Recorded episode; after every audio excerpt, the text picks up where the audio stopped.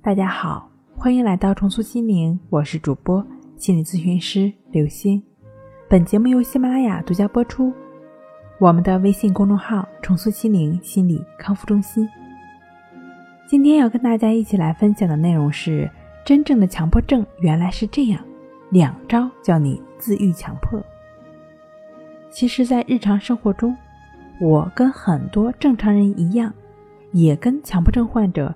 有一些爱对照的问题，比如说自己也会下了楼，还会想想楼门是否锁了，然后把锁门的过程呢想一遍才能安心。做完饭，煤气明明关上了，有时也会再去瞧一眼。想到天天被这帝都的雾霾笼罩着，不由得多用一点洗面奶多洗洗。那自己是不是也强迫了呢？强迫症虽然狡猾，但也不是人人都会得的。以上类似的这些状态，也只是一些倾向，似乎人人都会出现。在医学上呢，把它们叫做是指征。有这些指征呢，很正常。相对健康的人呢，都会有类似的一些困扰，类似的一些指征。但是如果有以下的这两种问题，你就要小心了。第一。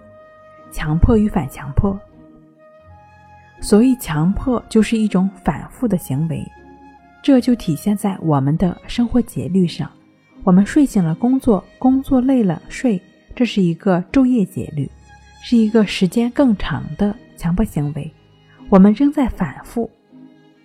再比如呼吸，一个更短的节律，呼气完了就吸气，吸气完了就呼气。这是一个更短的强迫的行为，为什么我们没有因此而困扰呢？因为我们没有对它反强迫。一个重复的事儿，我们没有反强迫，这就是一个自然的节律。那什么是反强迫呢？我好像记得家里的煤气没关，我要去关了煤气，强迫自己去，我觉得还是不去了，因为我觉得好像关了，反强迫。强迫与反强迫讲的通俗一点，那就是纠结。第二，主观痛苦感强烈，人总是常常会去想，会去做，会去焦虑。人去想去做会焦虑，不做不想也焦虑，企图呢通过执行大脑额叶产生的种种想法来暂时缓解这种焦虑，或者试图压制它。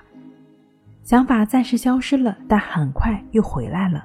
而且频率更高，这时候已经掉入了强迫的阴谋中，周而复始的纠结在惆怅过去、畅想未来，长期游离在过往和将来中。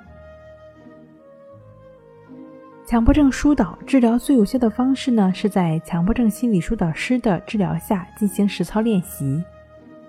相信被病魔所困扰的强迫症患者一定清楚，说教。简直就是无济于事。久病成医的患者，可能比心理疏导师关于理论上研究的还要透彻，但就是三个字：做不到。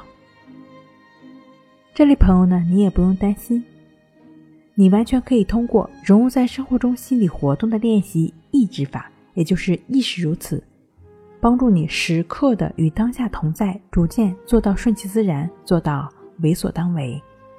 那这个。抑制法的具体练习方式呢？可以听一听一句话治好强迫症的音频。另外的话呢，可以配合关系法。